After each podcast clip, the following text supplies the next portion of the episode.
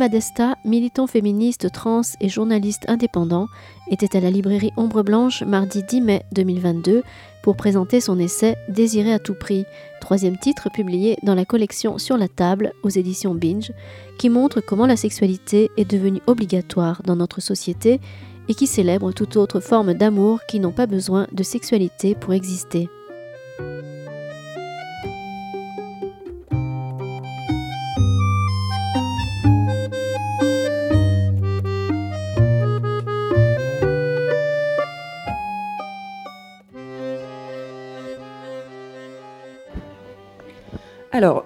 Bonjour euh, à toutes et à tous. Euh, merci d'être venus euh, aujourd'hui pour rencontrer donc Talma Desta, qui est donc journaliste indépendant et militant transféministe. tu es aussi membre du média XY et tu collabores avec des revues telles que Censored et, et La Déferlante. Désir à tout prix, c'est ton premier livre qui est sorti le 12 avril chez Binge Edition. Voilà, donc on est là pour en parler, discuter. On vous laissera la parole d'ici 40-45 euh, minutes. Euh, ma première question, en fait, c'était pourquoi écrire un livre, en fait? Comme tu es très, euh, suivi sur les réseaux sociaux, en fait, qu'est-ce qu'est-ce que ça a apporté ce nouveau format, en fait, pour toi et pour les gens qui t'écoutent et te lisent? Alors déjà, merci à, toutes et à tous d'être venus. Je suis très émue de vous voir autant. Je ne m'attendais pas à ce qu'il y ait autant de personnes, donc merci pour ça. Euh, et ensuite, pour répondre à ta question, euh, ben, déjà, c'était complètement du hasard. Donc, il n'y avait pas un projet initial forcément d'écrire un livre. Euh, enfin, c'est vraiment Victoire qui m'a contacté pour voir ce qu'on pouvait faire ensemble. Donc, c'était complètement le hasard qui m'a entraîné dans ce projet-là. par contre, oui, c'est vrai qu'en termes de format, quand on est habitué aux 10 slides d'Instagram ou alors aux, articles qui touchent pas forcément un public large parce que c'est, enfin, je sais pas, qui est déjà allé sur le site de XY Media? Honnêtement, waouh, ok, d'accord. Bon, je, retire ce que j'ai dit. mais, euh, mais du coup, voilà, ça permet en tout cas d'avoir un autre format qui, qui du coup, euh, peut nous laisser aller en profondeur dans le sujet qu'on veut aborder. Et, euh, et du coup, ouais, c'est un peu la, première fois que j'avais cet espace pour élaborer le plus possible une pensée sur, un, sur une thématique précise. en sachant en plus que pour le coup ça, reste un format court quoi, parce qu'il fait 150 pages. Mais, mais ouais, non, en termes de format, c'était juste important pour pouvoir bah, développer quelque chose de plus euh, approfondi que mes plateformes habituelles me le permettent. Merci. Et euh, c'est quand même un livre qui est assez autobiographique, euh, assez intime, et je me demandais en fait si en termes d'écriture, ça avait été plutôt libérateur ou au contraire ça avait été difficile à écrire. Les deux. non, bah, c'est sûr que il y, a quelque chose de, très clair pour moi, c'est qu'il m'a complètement guéri de quelque chose, ce livre, et que je ne l'ai pas du tout fini dans le même état d'esprit euh, que j'étais au moment où je l'ai commencé. Il y a une grosse, grosse différence. Où je pense que je l'ai commencé en me disant euh, Moi, c'est bon, j'ai réglé mon rapport à la sexualité, j'en ai plus rien à foutre, et c'était un mensonge. Et euh, j'ai fini en me disant ça, mais cette fois, c'était beaucoup plus vrai. Donc je pense que c'est un petit peu ça qui a changé par rapport à ce travail d'écriture. mais oui, oui, c'était aussi très difficile parce que bah, je raconte beaucoup les violences que j'ai vécues comment ça a pu affecter mon rapport au corps, à l'intimité, à la sexualité. donc forcément, ça m'a demandé de faire un, retour sur euh, tous ces traumatismes. Donc euh, pas toujours agréable, mais, euh, mais en même temps, pour moi, c'était important quand même d'incarner ce, récit-là pour créer l'identification et aussi parce que je pense que c'est toujours plus parlant quand on est un peu genre généreux avec son propre parcours. et je voulais pas rester dans quelque chose de purement théorique à faire que citer des études et des, et des, et des livres. Enfin, ça me semblait euh, juste pas. ça me ressemblait pas, quoi. Donc, euh, donc voilà, c'était important pour moi d'apporter aussi cette, euh, cette approche beaucoup plus personnelle. Et donc, tu en parles dans ton livre, et j'aimerais que, tu, que tu nous expliques, peut-être pour ceux qui ne l'ont pas encore lu, en fait, tu préfères ne pas utiliser le terme asexualité, en fait, dedans. Est-ce que tu peux peut-être développer pourquoi Quels sont oui, euh, dans le livre, je parle de l'impératif sexuel. Du coup, c'est vraiment euh, tout, ce qui va structurer euh, idéologiquement, culturellement, sociologiquement la sexualité dans notre société comme une, une, activité incontournable, naturelle, forcément souhaitable, etc. Et moi, je pense que cet impératif-là, il se pose sur euh, absolument tout le monde et pas uniquement sur les personnes euh, asexuelles. Et du coup, je voulais pas forcément avoir ce prisme euh, entre guillemets identitaire parce que je pense que ça peut que ça parle en réalité à beaucoup plus de gens que uniquement les personnes qui s'identifient comme comme ace. Et puis, je, enfin, je trouvais que peut-être aborder le sujet sous cet angle-là, sous l'angle de l'identification, euh, bah, ça, ça éludé complètement plein d'enjeux euh, d'ordre euh, économique, patriarcaux, qui, qui, conditionnent aussi beaucoup le rapport à la sexualité et l'intimité. Donc voilà, c'est pas forcément le prisme que j'ai voulu prendre, même si je dis clairement dans le livre que les, notamment les études ACE euh, ont permis euh, de, mettre à jour aussi cette obsession collective pour la sexualité. Donc il y a un apport concret et évidemment il y a aussi, je veux dire, ça fait juste du bien aux individus de pouvoir s'identifier et se retrouver dans, dans, une définition, mais dans le cadre d'un livre que j'ai voulu vraiment avec une approche un peu marxiste, anticapitaliste, etc. C'est pas forcément l'angle que je voulais que je voulais prendre. Et justement, moi, c'est ton approche euh, matérialiste et marxiste justement qui m'a beaucoup plu. Et tu fais le lien en fait euh, très juste justement entre capitalisme et pathologisation en fait de, l'absence de sexe. Et peut-être qu'on peut aussi le développer parce que c'est vraiment une idée que j'ai trouvée moi personnellement très très intéressante. Donc euh, sur le lien du coup entre pathologisation et capitalisme, comment ça peut servir en fait effectivement le capitalisme. Mm.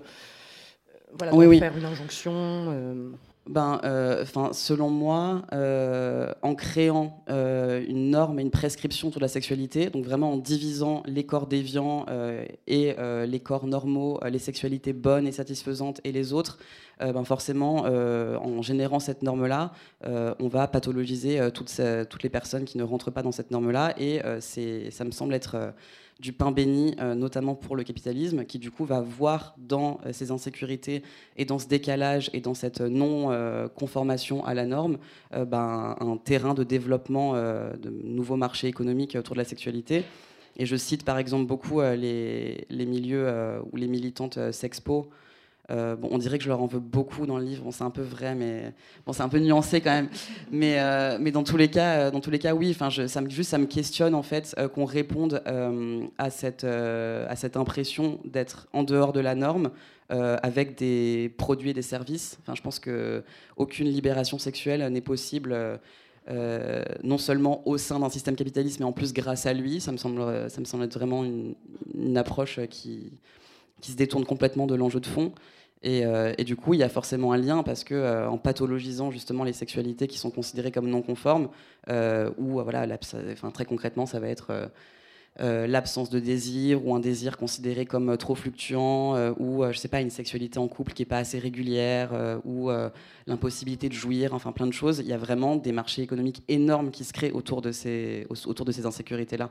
Donc moi, je me questionne beaucoup sur bah, justement comment on lit euh, cette pathologisation avec le capitalisme, et puis aussi euh, comment ça se fait que les milieux féministes euh, plongent complètement dans cette, approche-là, en présentant du coup voilà, cet ensemble de produits et de services comme, comme une espèce de prérequis à l'émancipation sexuelle. Quoi. Mmh, comme les, sextoys par exemple, ou voilà, cette, tout, la marchandisation en fait finalement de, moyens pour jouir. Euh.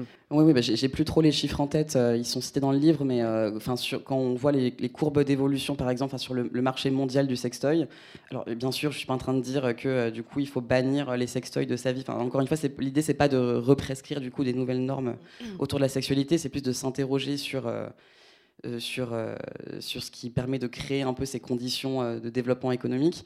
Et, sur le, vraiment sur le marché du sextoy, il y a un bond énorme où entre 2021 et 2026, le, le, marché mondial il a presque doublé. Enfin, on est à, je crois que c'était 52 ou 53 milliards de dollars par an.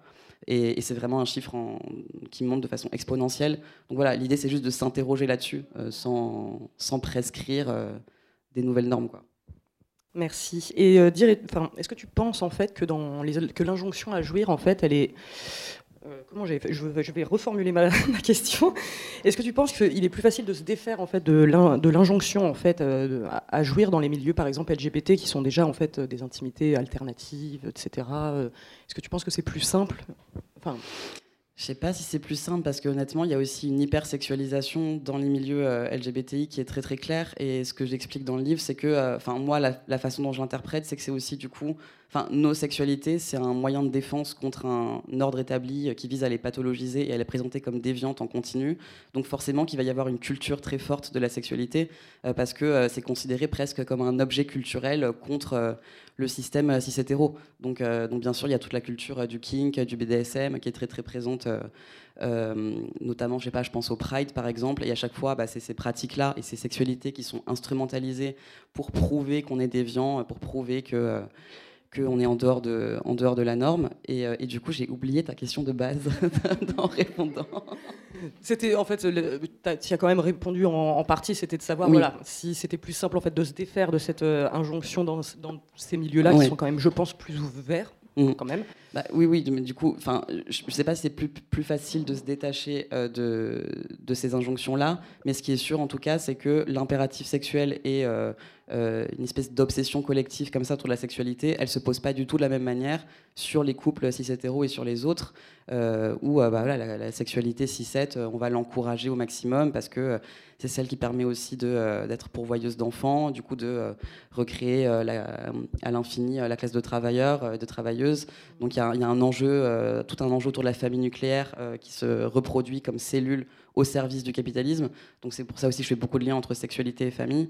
Euh, par contre, dans le cas des sexualités LGBTI, c'est absolument pas le cas. Euh, enfin, elle, est, complètement stigmatisée en continu. Euh, si je prends par exemple l'enjeu de la filiation dans les familles LGBTI, bah là, ça va être complètement découragé. Enfin, on nous pousse littéralement à ne pas nous reproduire. Enfin, dans le cas des personnes trans, euh, elles sont toujours pas, euh, enfin, elles ont été euh, complètement éjectées de la loi de bioéthique sur l'affiliation. Donc voilà, il y, a vraiment des enjeux qui se posent différemment pour moi sur la sexualité cis hétéro et sur les autres, aussi pour ces enjeux-là de reproduction de la famille nucléaire, etc. Donc je sais pas du coup si c'est plus facile, mais en tout cas c'est sûr que il y a une sexualité qui est la sexualité cis-hétéro, euh, qui est une espèce de, qui fait un rappel de l'ordre social. Et par contre, les sexualités LGBTI, pour moi, c'est plus une défense contre cet ordre social-là. Je comprends. Bah, ça rejoint un petit peu, euh, tu en parles dans le livre justement des nouveaux liens affectifs, en fait, euh, des nouveaux foyers. je trouve que d'ailleurs, c'est un de mes passages préférés, effectivement, dans le livre quand tu expliques que simplement on peut créer en fait énormément d'affection et d'amour via l'amitié, via, via, des liens en fait qui ne sont pas en fait euh, de l'affiliation ou euh, du sang, ce genre de choses. Ça, ça, euh, moi, c'est un passage que j'ai vraiment adoré parce que je pense que c'est très vrai. Mais... Ouais, ouais, bah... question, je suis désolée. Ah, non, non, mais t'inquiète pas. ouais, bah, en fait, à la base, ça c'est le petit behind the scenes, mais j'avais écrit le livre avec, enfin, comment dire, c'était qu'une problématisation de, de ces enjeux-là. Euh, sans forcément euh, y amener de réponse ou de perspective, parce que je suis très pessimiste. Et euh, mon éditrice m'a dit non, ne fais pas ça, parce que tout le monde va être déprimé, donc il faut vraiment essayer de, juste amener vers autre chose, parce que sinon... Sinon, c'est pas possible. Et du coup, on a commencé à réfléchir à, qu'est-ce qu'on pourrait explorer justement pour essayer de, de, se détacher de cet impératif-là et de recréer autre chose. Et moi, je voulais absolument pas retomber dans, je sais pas, les mêmes les mêmes, euh, enfin des nouvelles prescriptions encore une fois par rapport à la sexualité en disant euh, bah voilà, si c'est trop compliqué pour vous, bah faites ci, ça, ça et ça ira mieux. Enfin, c'est vraiment pas possible. Donc je me suis dit, ben, autant explorer la question des autres liens et du coup de partir sur complètement autre chose euh, que la sexualité en soi et de, vraiment s'intéresser à comment on, fait comment on crée du lien autrement, comment on fait intimité autrement.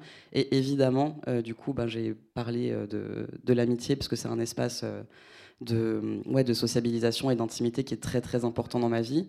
Encore une fois, qui n'est euh, pas dénué de politique. Je pense qu'on est une personne LGBTI une nouvelle fois euh, et que souvent on a vécu des rejets familiaux très très forts.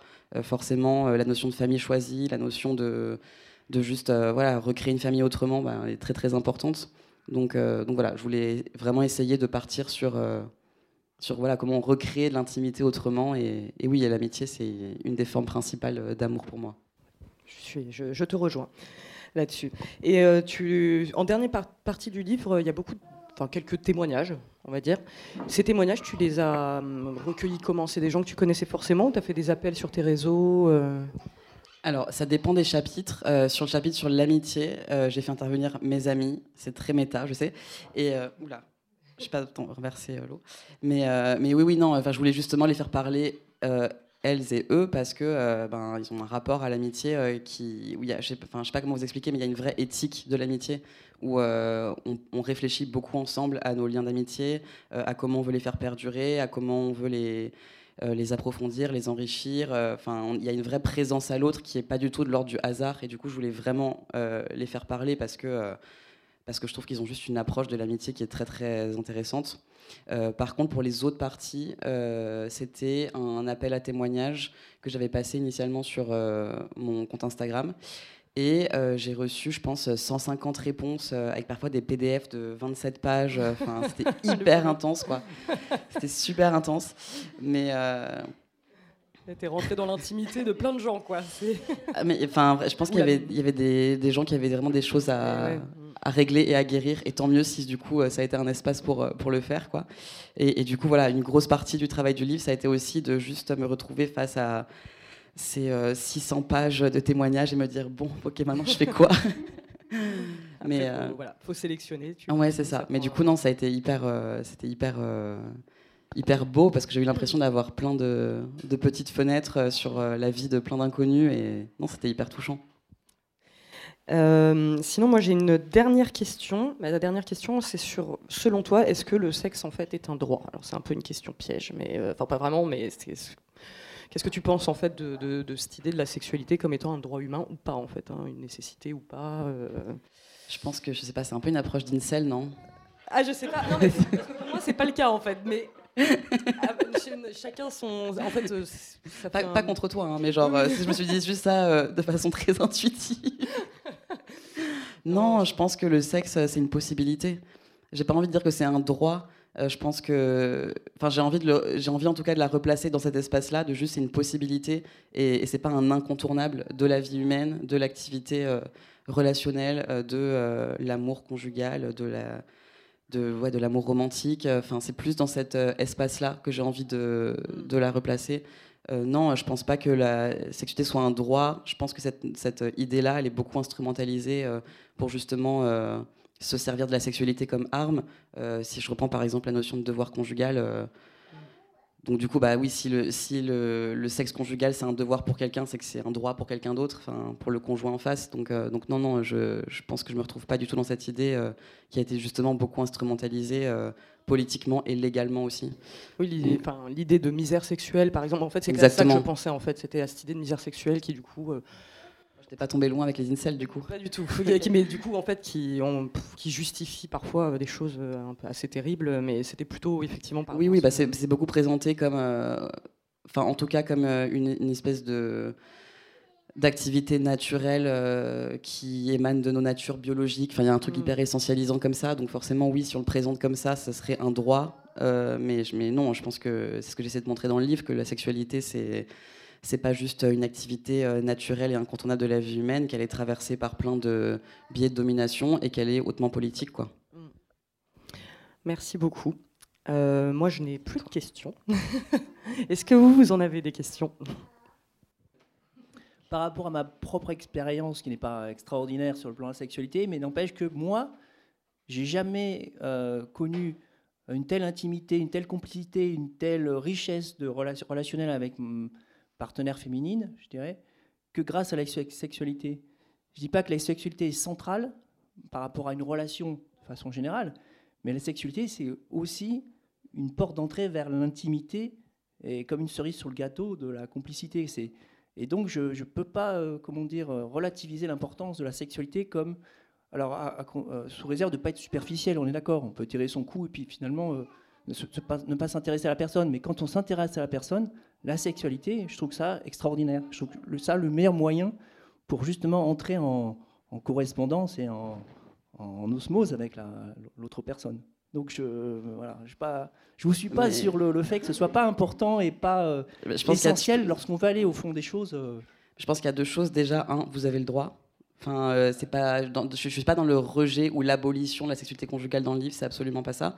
Et en plus, je pense qu'il faut aussi avoir en tête sa position située quand on parle de sexualité. Donc peut-être que vous la vivez bien aussi parce que c'est un espace qui n'a pas été traversé pour vous par un ensemble de de violence, que vous n'avez pas été fétichisé, que vous n'avez pas été euh, violenté, que vous n'avez pas été. Enfin voilà, je pense que c'est aussi ça qui structure beaucoup le rapport à la sexualité. Et notamment dans le livre, je parle beaucoup des personnes euh, LGBTI parce que euh, et, femmes et ou personnes LGBTI, justement parce que c'est souvent un espace qui est utilisé contre nous. Autant au niveau culturel parce qu'on va venir stigmatiser nos sexualités que dans un cadre profondément intime parce que ben, les violences sexuelles et conjugales euh, c'est euh, le, enfin c'est, on n'est on pas sur du fait divers, on est sur enfin, vraiment des violences systémiques qui ont cours tous les jours dans les couples. Donc, donc pour beaucoup, la sexualité, c'est pas un terrain anodin, c'est un terrain de beaucoup de violence. Donc du coup, mon idée, c'est pas de dire il faut la rejeter ou l'abolir, plus de reconnaître à quel point c'est pas juste une activité récréative pour plein de gens, mais aussi un espace de beaucoup de, de violence et d'arrachement à soi. Alors, je, je, je, sauf s'il y a une question à partir du moment où, finalement la société est, euh, prône le tout sexuel, finalement, on, peut considérer que toutes les formes de sexualité, déviantes ou pas déviantes, sont également finalement banalisées, reconnues. Finalement, on arrive aujourd'hui à un stade où toutes les sexualités sont admises et tolérées. Il n'y a pas de on montre le doigt de plus personne aujourd'hui. Moi, j'ai l'impression vraiment, notamment avec les sites de rencontres, que tout, est aujourd'hui admis et que euh, justement, on a une, banalisation de la sexualité. Euh, j'ai plus les chiffres en tête, mais il faudrait que vous voyez les chiffres de violences sexuelles sur euh, les femmes et les personnes LGBTI. Enfin, si, je reprends euh, euh, la question, par exemple, j'avais le chiffre sur les violences conjugales, enfin sur les, viols conjugaux, et je viens de l'oublier évidemment. Mais euh, bon, bref, c'est dans, tous les cas, euh, je pense que c'est complètement illusoire de penser que c'est bon, tout le monde est accepté. Enfin, on se fait quand même euh, agresser en continu, on se fait violenter en continu. Nos, nos intimités, c'est pas du tout des espaces qui sont acceptés dans la société. ils sont traversés d'encore énormément de violences. dans, enfin, encore une fois, dans le rapport à la filiation, dans le rapport à voilà, la manière dont on fait famille. Jusqu'en 2016, par exemple, on dirait que c'est un sujet pas relié, mais c'est quand même relié. Les personnes trans devaient être pour faire leur changement d'état civil. Donc on est dans un rapport au corps et à l'intimité qui est encore extrêmement violenté par la rue, par l'État, par les institutions médicales, par euh, les structures administratives, par euh, plein d'autres espaces. Du coup, considérer que euh, nos intimités, elles sont pas du tout altérées, ou en tout cas elles le sont plus par les dominations et la violence, c'est faux. C'est vraiment faux.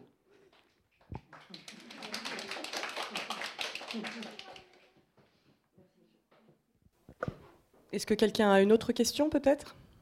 Non? Je vais essayer de continuer avec toi du coup. Euh, c'est vrai que j'ai épuisé toutes mes questions en fait, elles étaient assez courtes, j'aurais peut-être pu en faire 20. euh, je sèche un peu. Tu veux pas m'aider, Ma Qu'est-ce qu'est-ce que tu as dit? Ah bah. Monsieur, vous vouliez reposer une question du coup Oui, finalement, euh, assez étonné pourquoi la sécurité a tellement d'importance dans les vies, mais vous étonné pourquoi elle n'aurait pas tant d'importance. C'est parce que l'instinct, euh, l'instinct presque le plus, euh, je dirais, viscéral ou spontané ou naturel qui puisse exister. Et, et donc, dans les sociétés normées comme la nôtre, mais quelque part, c'est peut-être un, des derniers espaces de liberté où on peut peut-être euh, se libérer et puis s'oublier soi-même. Bah, là, c'est vraiment le sujet du livre. Je ne sais pas si vous l'avez lu, mais euh, du coup, euh, oui, vous l'avez pas lu clairement. Ouais. Bah, du coup, c'est dur de vous répondre parce que vraiment, c'est littéralement cette question-là de la naturalisation et de l'essentialisation de la sexualité qu'on présente comme une activité incontournable et naturelle de la vie humaine que je développe dans le livre. Donc, euh, donc euh, je vais peut-être pas vous refaire les 150 pages, mais c'est vraiment sur cette idée-là que je reviens et, justement sur euh, comment on a construit socialement la sexualité comme, comme, comme naturelle. C'est littéralement le, le thème du livre. Moi, du coup, je vais rebondir quand même sur un, autre sujet qui est celui de la prostitution. Du coup, j'avais pas forcément, je ne sais pas si tu es à l'aise à parler de ton point de vue en fait vis-à-vis de. Ah oui, mon point de vue est clair. Donc... Eh ben alors, allons-y, explique-nous. Bah, là, oui, j'avais eu plusieurs questions avant que le livre sorte sur, du coup, est-ce que je parle de, travail du sexe Vraiment pas du tout. Mon livre, il, parle de, sexualité conjugale avec les dynamiques très précises qu'il y a dans ce, cadre-là. moi, dans tous les cas, je, je, j'ai pas une approche moraliste de la sexualité, donc je suis pas en train de dire, du coup, comme la sexualité est un terrain euh, euh, traversé par les, violences et les dominations. Euh, du coup, il faut avoir une position abolitionniste par rapport au travail du sexe. Absolument pas. Enfin, pour moi, c'est vraiment un autre sujet. Et dans tous les cas, enfin, je suis complètement les assauts. qui se battent sur la question depuis des années, notamment Acceptès, sur le fait qu'il faut absolument enfin, abroger la loi de, pénalisation des clients de 2016. Ça, c'est une, réalité. Enfin, pour moi, c'est juste vraiment pas les mêmes sujets. et, je trouve ça assez assez drôle qu'on m'ait beaucoup justement posé la question de, euh, de du coup comment je comment je, enfin ouais comment j'implique cette question du travail du sexe euh, dedans. Mais non non non ma, position là-dessus même si on a l'impression que je suis dans une position de rejet de la sexualité, ce qui n'est pas forcément le cas en plus euh, dans le livre, ne, ne, prescrit pas du tout d'approche morale par rapport au travail du sexe, absolument pas. moi, quand je parle de travail du sexe, euh, je pense qu'il faut juste avoir en tête euh, les conditions de vie et les conditions matérielles d'exercice euh, des, TDS, et qu'à ce titre, ben, évidemment, la, loi de 2016 est une catastrophe absolue, et la pousse à, enfin, les pousse à, s'éloigner du système de santé, à exercer dans des conditions de plus en plus précaires et misérables. Donc non, bien sûr que je ne vais pas avoir une position abolitionniste. Très bien, merci. Je vais passer la parole au fond. Vous n'avez pas besoin de micro? Bon. je pose deux mots. Je fais la différence entre le vivant et la vie. Posez ma question. Comment pensez-vous que le vivant se perpétue, se complexifie et se singularise? Comment, comment on se reproduit bah, Par la sexualité? Mais quel est votre point? Non, mais alors déjà, enfin, euh, encore une fois, c'est un peu compliqué du coup de parler. Euh, c'est juste un peu compliqué du coup de, de, comment dire, de poser ce genre de questions si vous n'avez pas lu le livre, ce qui est manifestement le cas no, no mais euh, non, non, mais enfin, c'est juste, juste un petit peu compliqué de, de répondre euh, sur ces enjeux-là. Encore une fois, je dis pas que la sexualité, je dis littéralement que la sexualité. Bah, je suis en train de vous répondre. Euh, non, non, non. Juste ce que je suis en train de dire, c'est euh, comment, euh, comment on a aussi, genre, socialement construit la sexualité. Ça ne veut pas dire que, du coup, c'est pas elle qui est à l'origine de la reproduction, ce qui n'est pas forcément le cas en plus. on passe pas forcément par la sexualité pour se reproduire, confère, PMA, etc. Donc, donc il y a beaucoup d'approches aujourd'hui, et notamment les familles LGBT passent beaucoup par d'autres moyens que la sexualité pour faire famille et pour faire filiation euh, pour des raisons évidentes. Euh, donc, euh, donc du coup, du coup voilà, c'est un moyen comme un autre. encore une fois, je suis pas en train de dire que que du coup la plupart des couples ne font pas des enfants via la sexualité. C'est vraiment pas le sujet. Merci. voilà. Ah, Emma. non plus Personne ne veut que je marche.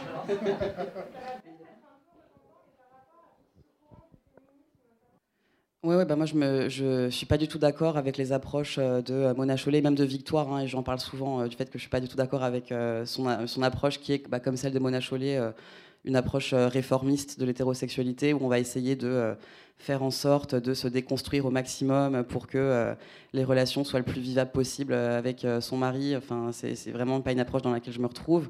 donc forcément, enfin, en fait, je trouve que c'est une approche qui remet la charge de euh, la déconstruction, l'apprentissage, etc., encore une fois sur, euh, sur les épaules des femmes, euh, parce que globalement, c'est pas forcément les conjoints qui vont lire ce genre d'ouvrage. et pour moi, bah, cette charge supplémentaire, c'est une charge de travail. Il faut vraiment l'appeler telle quelle, quoi. une charge de travail supplémentaire. Donc, donc moi, je m'inscris vraiment, je pense, en opposition avec, enfin en opposition. Pas non plus, c'est pas mes ennemis politiques, quoi, mais Mais, mais je suis absolument pas d'accord, en tout cas, avec cette idée que l'hétérosexualité, vraiment en tant que système politique qui va acter euh, la différenciation sexuelle entre hommes et femmes euh, et rendre cette complémentarité naturelle, etc. Euh, je ne pense pas que ce système-là puisse être réformé de la même manière que je ne considère pas qu'on puisse avoir un capitalisme vert ou bienveillant. Enfin, ça, ressort un peu de la même chose. Enfin, pour moi, c'est les mêmes dynamiques un petit peu. C'est des, systèmes et des structures qui viennent... Enfin, comment dire qui viennent complètement oui, structurer la, société euh, de A à Z. Euh, et euh, j'ai plus une approche, en tout cas théorique, qui viserait l'abolition de ces systèmes plutôt que leur réforme. Donc je ne sais pas si ça répond à ta question, mais... Merci. je m'interrogeais justement sur un peu l'intersection des différents types de relations, type non-monogamie, etc., avec justement cette remise en question de la sexualité, parce que c'est souvent, à tort, là je parle vue, mais à tort présenté comme quelque chose d'hypersexuel, de euh, t'as plein de partenaires et tu couches avec plein de gens, et que justement c'est pas forcément euh, que ça, et je voulais avoir un peu ton point de vue là-dessus.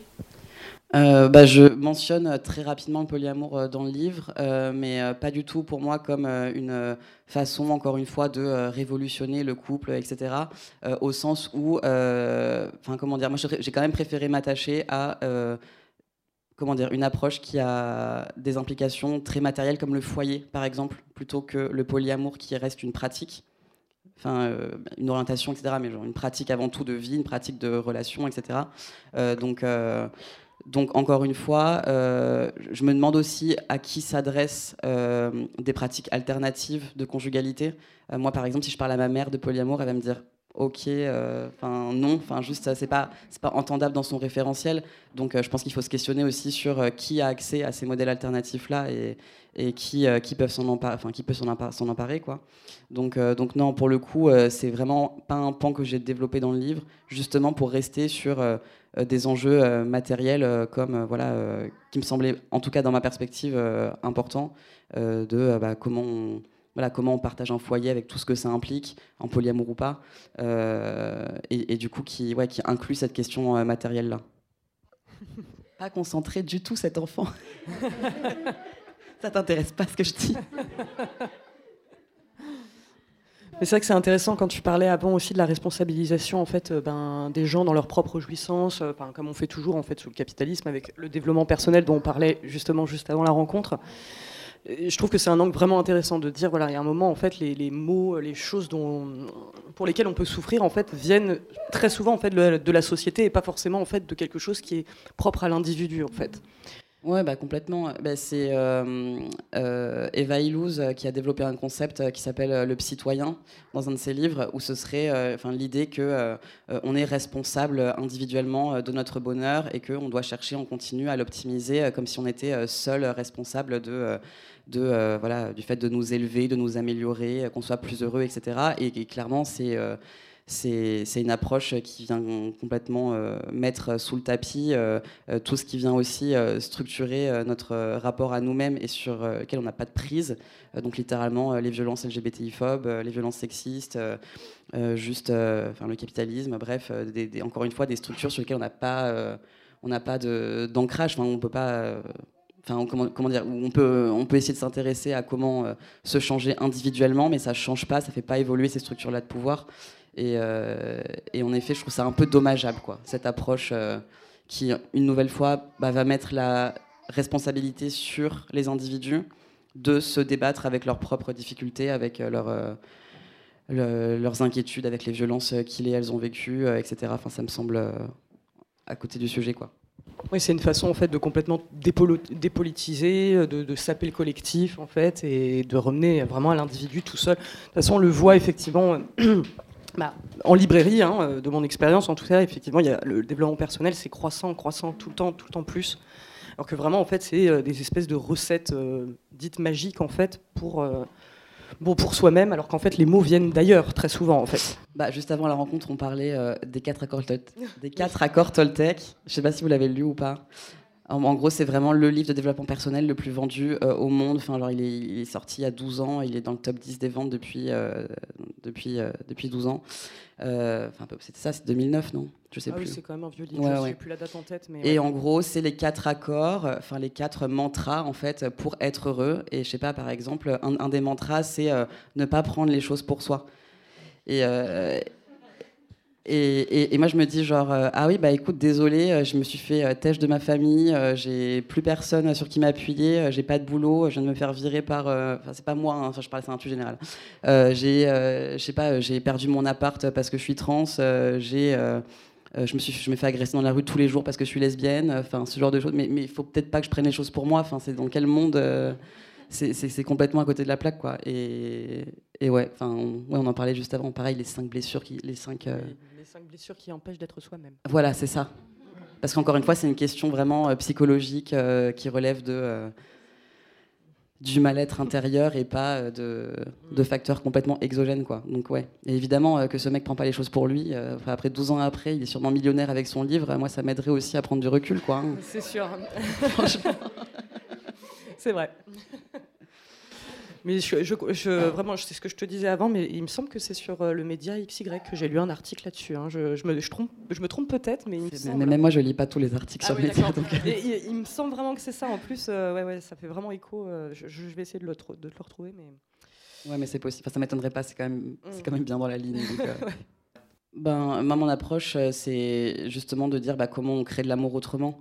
Euh, mais si je, reste sur les travaux d'Eva Illouz, euh, effectivement, euh, j'ai tout un passage dans le livre qui parle par exemple de l'industrie du dating, qui est aussi évidemment traversée par un impératif productiviste et capitaliste très très fort de, de consommation immédiate, toujours renouvelée, etc.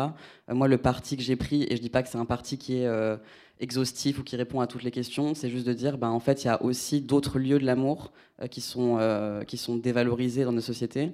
Donc, comment on les revalorise, comment on les réinvestit. Donc, euh, du coup, effectivement, je parle de, de foyers qui ne reposent pas sur ce couple romantique conjugal, cette image d'épinal de, de Enfin, ouais, du, du, couple amoureux, etc. comment on revalorise les liens d'amitié, qui sont des passions sans sexualité, enfin qui peuvent être des passions avec sexualité, mais en tout cas qui, qui sont d'autres formes d'amour. Euh, donc euh, donc c'est ça le parti que j'ai pris. Est-ce qu'il y a une dernière question ou est-ce que vous voulez euh, une dédicace? Est-ce que tu as quelque chose à ajouter peut-être? Ben Non, juste merci. Merci d'être venu et d'avoir rigolé à mes blagues. merci à toi, merci à vous d'être venu. Merci.